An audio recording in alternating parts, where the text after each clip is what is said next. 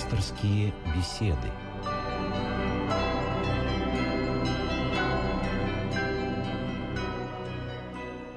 В эфире еженедельная программа «Радио России» «Пасторские беседы». Наш пастор сегодня священник Владимир Соколов. Здравствуйте. Добрый день. Меня зовут Ирина Ахиева. Наша тема сегодня о духовном наследии преподобного Сергия Радонежского. Отец Владимир, в июне мы с вами уже встречались и говорили о русских святых. И тогда речь в том числе шла о том, что многие из них были достаточно крупными политическими фигурами. Они были, что называется, строителями государства российского. И мне кажется, Сергий Радонежский тоже был таким. Несомненно, но я бы хотел отметить его политическую деятельность в контексте вообще культурного строительства, потому что политика это тоже часть культуры.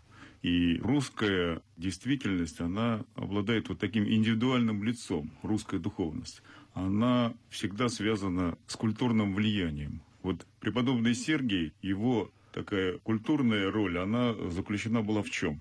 Прежде всего в распространении христианства ставился монастырь, от него уходили ученики, по всей России расходились. Вокруг он обрастал посадом.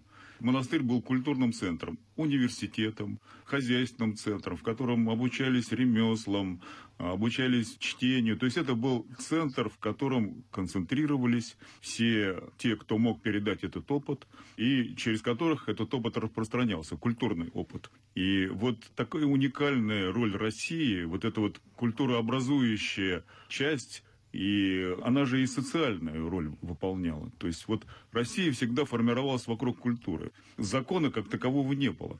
Культура и была регулятором такой общественной и социальной жизни. Если позволите, такое хромающее, как всегда, у меня сравнение, вы сейчас меня будете ругать, но монастырь, как мне кажется, да, он э, выполнял ту же роль, да, которую сейчас должен выполнять, простите, телевизор, да, но в нашем случае телевизор, он опускается до уровня народа, а монастырь он поднимал окружающих до своего уровня, то есть, видимо, распространялась грамотность, как вы говорили, приходили новые технологии, ремесленничество, наконец строились новые населенные пункты.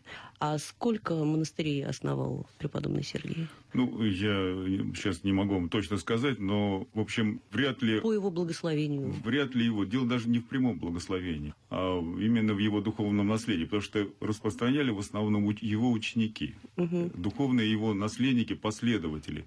Ибо он дал как бы тип, вот духовный тип, и выдвинул главную идею единения России – взирая на единство Святой Троицы, преодолевать ненавистное разделение мира сего.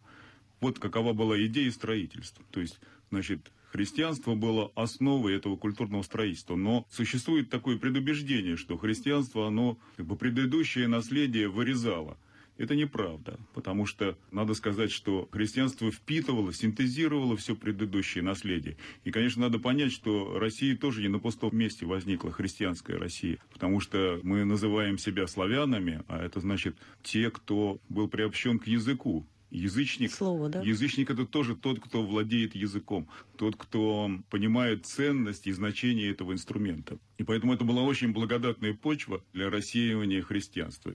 Ибо христианство впитало всю предыдущую культуру. Эти Платон и Аристотель они иногда изображались в храмах. На некоторых иконах на они не... даже есть, да? На иконах не знаю, но во всяком случае на фресках они где-то внизу изображались. То есть их почитали, почитали их как представителей традиции, словесной традиции. Скажите, правильно ли я поняла? Ну, получается тогда, что преподобный Сергий и его ученики, то, что вот мы называем собором радонежских святых, их тоже можно назвать собирателями земли русской. Вот вы говорили о единстве э, страны, единстве народа. Конечно, собиратели, потому что была выдвинута главная идея. Понимаете, ведь когда вокруг этой идеи формируется и государство, и все культурные институты, то это проект, выражаясь современным словом.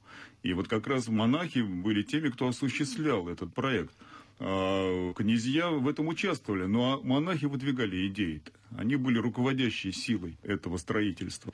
А, давайте И немного... поэтому вот заметьте, вот после эпохи Сергия Радонежского, после его подвига, ведь это век культурного строительства, век шедевров культурных. Давайте приведем пример. Ну, пример, так сказать, иконопись Андрея Рублева, Владимирские храмы, архитектурное строительство, распространение письменности. Вообще на Руси опять существует такое предубеждение, что Русь была темная и безграмотная. Неправда, учили всех детей по псалтире, учили читать. Они все знали азбуку. И берестяные грамоты в Новгороде свидетельствуют о том, что грам- Елен, грамотность да. была повсеместная, если дети переписывались друг с другом. Дети и домохозяйки переписывались друг с другом. Поэтому это совершенно неправильно. Я еще хотела, так отклонили мою попытку политизировать вопрос, но все-таки давайте назовем еще вот так называемых собеседников, да, преподобного Сергия. Я вот помню, что точно знаю, что Дмитрий Донской был среди умных. Конечно, да, это всем известный факт. И, конечно, преподобный Сергий имел огромное влияние не только на монашествующих, но и на государственных деятелей. Да, и, собственно, и сам э, святитель Алексей в то время, который возглавлял, так сказать, церковь, он находился под громаднейшим влиянием преподобного Сергия, и мы знаем, что он просил его занять святительское место, преподобный Сергий отказался от этого. То есть тут существовала не просто духовная связь, но это связь тех кто молился, кто выдвигал эти идеи, кто являл облик нового человека, это было самым главным и сильным влиянием на народ. Не столько, так сказать, идеи, сколько их реализация, когда э, говорят об идее, ну, так сказать, напишут хороший проект, и на, и на этом все кончается. А люди не способны этот проект осуществить. А тут, когда люди являли это в своем облике, тогда это становилось движущей силой этого строительства. И, конечно, преподобный Сергий имел колоссальное влияние. Но при этом, э, если брать такую вещь, как э, человеческая, да, мирская иерархия, э, ну, я не хочу сказать, что он был никем, да, это был вот тот самый пример духовного лидера, да, человек, который не занимает никаких постов, да, бюрократических, назовем это так, который не, не при дворе находится, но, тем не менее, к нему все идут за советом, да, за благословением. Неформальный лидер, да. Недаром его называли игуменом всей земли русской, да. Он был управителем этой земли. Вот он как бы общепризнанный авторитет. А почему был общепризнанным авторитетом? Да потому что э, он своими делами и своим обликом, тем, что он говорил, он свидетельствовал о том, что он имеет на это право.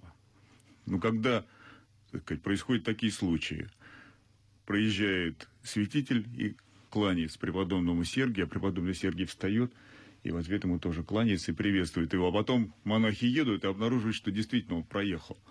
Но ведь это же удостоверение совершенно новых возможностей человека, святости его, или воскрешение отрока. Ведь это же были э, дела, которые подтверждали это право его управлять.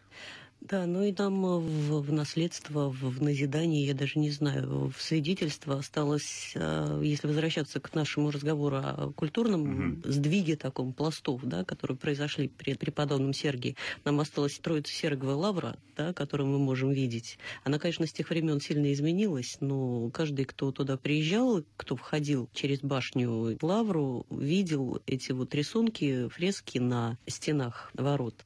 Ну и самое то, что больше всего детям нравится э, с медведем картина, изображение.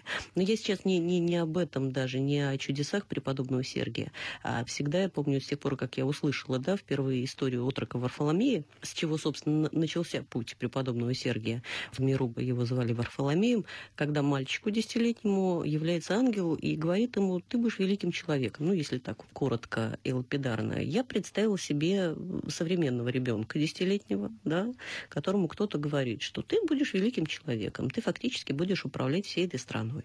И я себе представила реакцию да, современного ребенка, и мне как-то вот грустно стало, потому что в 99% случаев, видимо, реакция будет гордыня и более ничего. Ну вот видите, Господь как раз выбирает себе не вундеркиндов и не чемпионов, а даже как бы слаборазвитых, даже недоразвитых, можно сказать. Потому что, ну, как известно, преподобный Сергий плохо учился, отставал в учебе и подвергался всяким насмешкам Насмешкам. от своих, так сказать, э, соучеников и братьев, потому что он действительно отставал в этом. И поэтому молился-то он не о том, чтобы стать великим, а о том, чтобы как бы, не отставать от своих э, собратьев, просто чтобы где-то в хвосте, но за ними все-таки тянуться. Вот. И поэтому главное качество – это смирение. И он э, уже в детстве получил урок этого смирения. То есть он понял, что то, что он приобрел, это дар Божий. Дар Божий, потому что когда он начал читать псалтирь без запинки, до этого он вообще не мог так, с этим справиться. А вдруг начал читать без запинки, то было ясно, что это... Ну, да, по промыслу Божьему. Может да, быть. что это дар Божий, что ему... И поэтому все остальное, что он получал, он также относился к этому как к дару Божию. И он получил урок смирения на всю оставшуюся жизнь, и поэтому и стал великим. Если вернуться к вот этому вот э, культурному сдвигу, да, о котором мы говорили. А, насколько обширную территорию все это заняло? Я, я просто слышала, я не, я не прошу вас, да, вот географические координаты mm-hmm. давать, но а, я так поняла, что преподобный Сергий, в том числе, э, или ученики его, они в том числе э, занимались э, просвещением язычников и наверцев на юге России. Вот там, где куда ходил в походы Иван Грозный, в Казани началась. Миссионерская деятельность действительно началась вот активная? Или, ну, что называется, на неканонических тогда территориях православной церкви? Или, или это как-то по-другому можно назвать? Да, конечно, началась, э, можно сказать, с преподобного. Она, конечно, и раньше была. Но преподобный Сергий э, был пружиной этого движения, потому что Э, ну, знаете, ведь самая лучшая и сильная проповедь миссионерская не в убедительных словах человеческой мудрости, а в явлении силы и духа, как говорит апостол Павел. Так вот, преподобный Сергий как раз являл эту силу духа.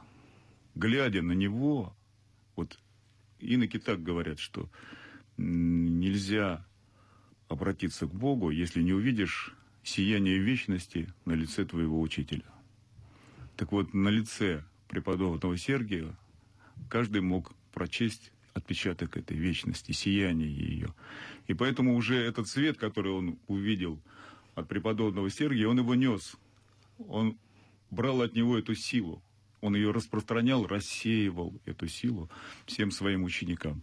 А они уже шли на местах и в каких-то особых условиях, и климатических, и географических, и политических условиях, они уже, тот дух, который они получали от него, они его э, распространяли уже своеобразным образом. Поэтому у каждого из учеников преподобного Сергия есть э, какой-то личностный такой оттенок. Но всех мы их можем объединить в единый собор, ибо они питались из единого источника. Из един... И этот источник был божественный источник, потому что преподобный Сергий – удостоился и созерцания Святой Троицы, и беседы э, с Богородицей. Поэтому это исключительные случаи, даже среди святости исключительный случай. И поэтому эти созерцания, это ведь не просто там, знаете, в компьютер заглянуть и посмотреть, а эти созерцания, они оставляют отпечаток на всем. Моисей, когда спустился э, с горы Синай, то прикрывал свое лицо, ибо такова была сила, исходящая от него, и сияние, что люди не могли выдержать. Точно так же и преподобный Сергий не все могли выдержать. Ведь, понимаете, мы сейчас э, как бы знаем ну, сок истории. Да. А ведь многие ненавидели его, многие враждовали против него. И это понятно, потому что, знаете, святой есть свидетель истины. И эта истина обличает человека. Так вот, а обличал он чем? Он не, не, не обличал каждого человека, а обличал своими делами, праведными делами. Потому что, ну, вот то, что было дано ему, это же просто себе трудно представить. Человек всю жизнь постился, причем постился строжайшим образом, обладал колоссальной работоспособностью, организаторскими способностями, трудиться столько, сколько он, и причем он очень четко понимал и знал одну простую истину – ну, которые еще китайцы знали. Например, Конфуций писал о том, что император должен быть последним слугой своему народу. То есть для народа трудиться. Так вот, преподобный Сергий, он трудился для всех своих братьев. Он лично им приготовлял пищу, просфоры готовил, дрова колол, воду носил, выполнял простую тяжелую работу, будучи игуменом. Вот мы говорили с вами о том, что это, ну, может быть, один из самых ярких примеров да, духовного лидера, духовного авторитета да, в, на, в нашей истории. А, вы говорили о том, что э, важно слово, да, важно, важна личность этого человека. Но мне кажется, что сработало, что называется, еще то, что эм, дела потому что этот человек способен был вот свою программу реализовать да, и он ее реализовывал не указывая пальцем, да, просто вот идите и делайте то, а участвуя непосредственно в этом. Примером. И вот, примером, да. да. Подавая пример прежде всего, э, реализуя то, о чем он говорил прежде всего в себе, а потом в ближайших окружающих его людях. Я Поэтому еще... он и оставил такой след в истории. Вы знаете, вот история еще не написана. Знаете, написана история царей, каких-то войн, событий, но не написано, написаны жития святых, но не написана история их. Биографии. Биог... Не просто биографий, а их культурного и духовного влияния. Вот. И я думаю, что э, такая история еще ждет того, кто ее напишет, своего исследователя. Ибо это загадочный феномен. Знаете, человек на камне стоит в молчании, 10 лет ни с кем не разговаривает. А потом имеет колоссальный, колоссальное культурное влияние, колоссальный выброс энергии, вот этой, вот, которую он накопил, который меняет и изменяет все общество. Он молчит, но на самом деле накапливает слово, действенное слово. Он выдает идею строительства, идею вечного строительства. И, конечно, на это способны избранные святые такие как преподобный Сергий Радонежский, избранный, можно сказать, от чрева матери своей.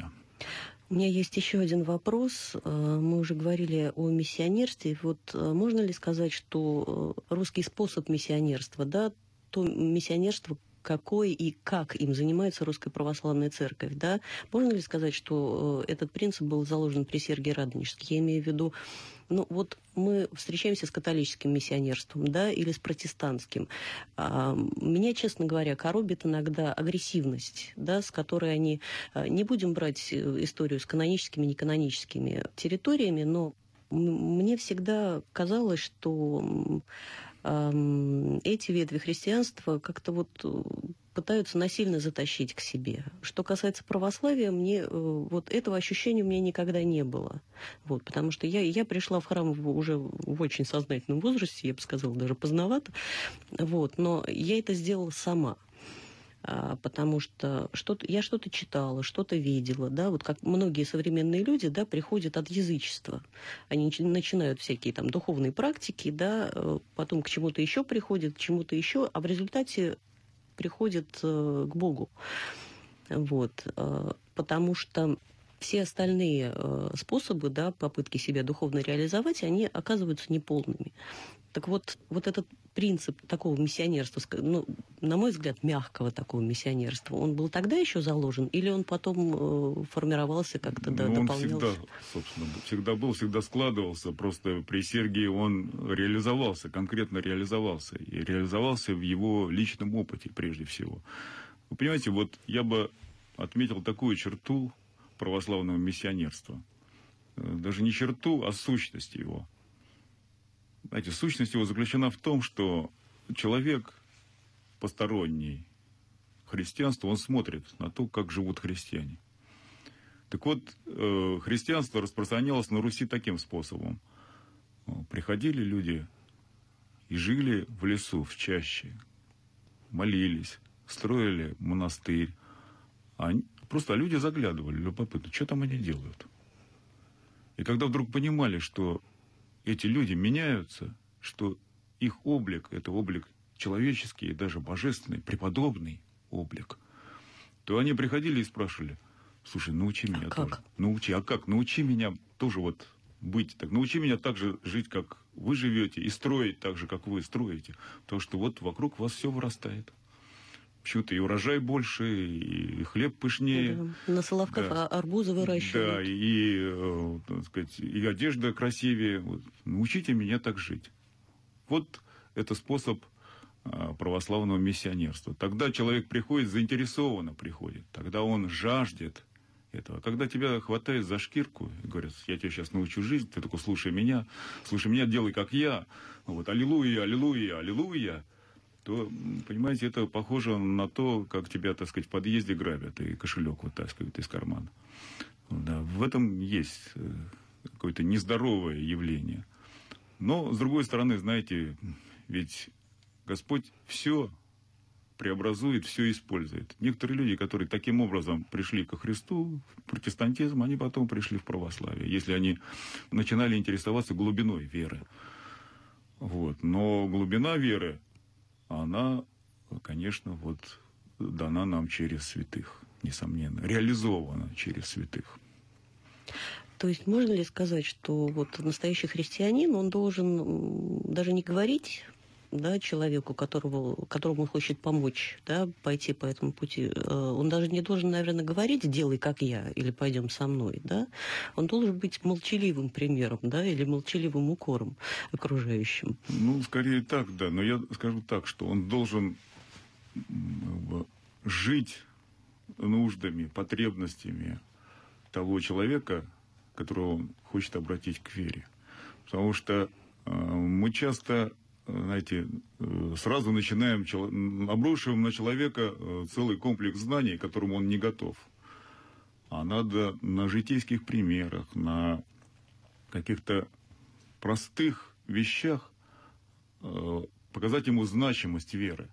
Чтобы он понял, что если с верою сеять зерно, то оно будет, так сказать, другое. Если с верою шить ботинки, они другие получаются. Вот. Он должен увидеть ну, как бы прагматическую сторону прежде всего. Вот. А потом уже его подвести к главному.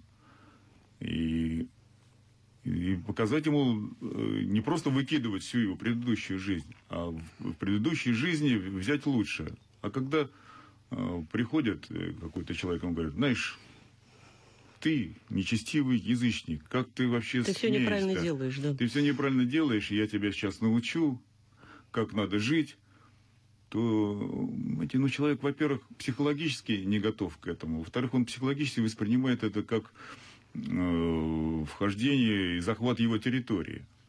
А нужно не захватывать его территорию, а сказать, как ему его территорию преобразовать, как ее украсить. Сказать, давай я помогу тебе. Ну, если хочешь. Если хочешь так. Если ты видишь, что я могу тебе помочь. А то приходит человек и говорит, я учитель, ты ученик. Вообще, у меня есть э, диплом семинарии, вот, у нас библейские курсы, и вот я читаю там э, лекции, вот я тебя сейчас буду учить. Ну, как это человек А по какому праву?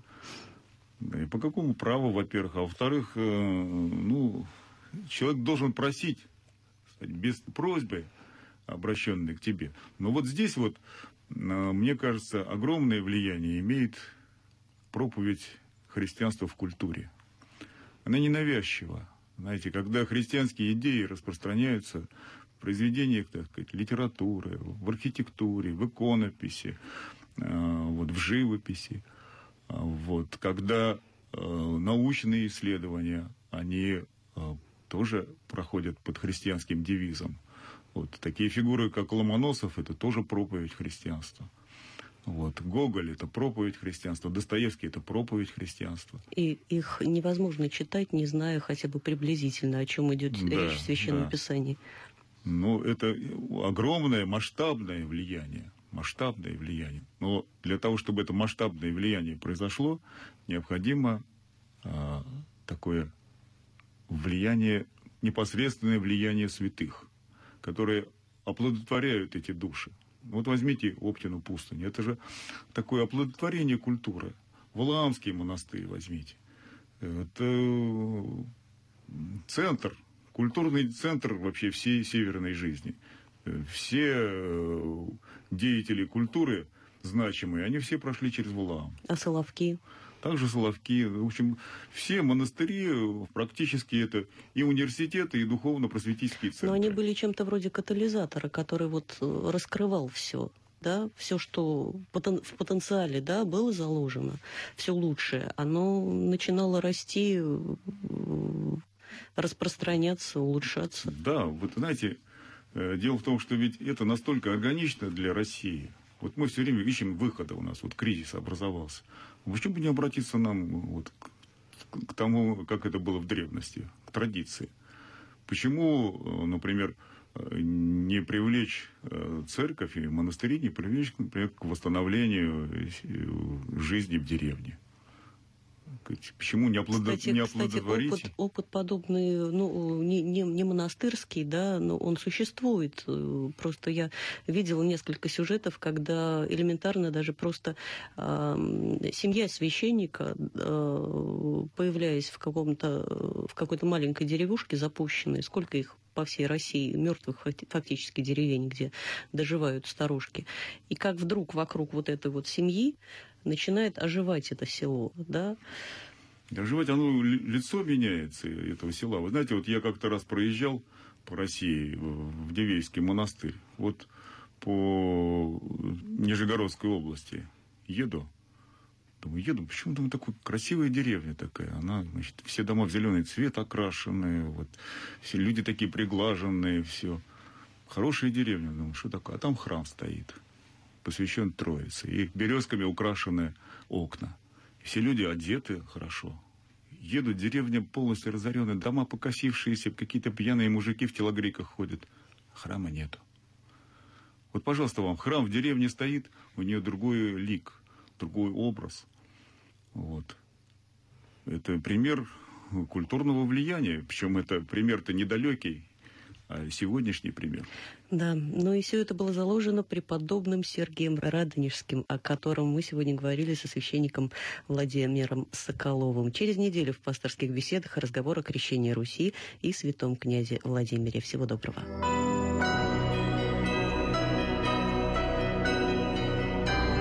Вы слушали программу «Пасторские беседы» из цикла «Мир, человек, слово».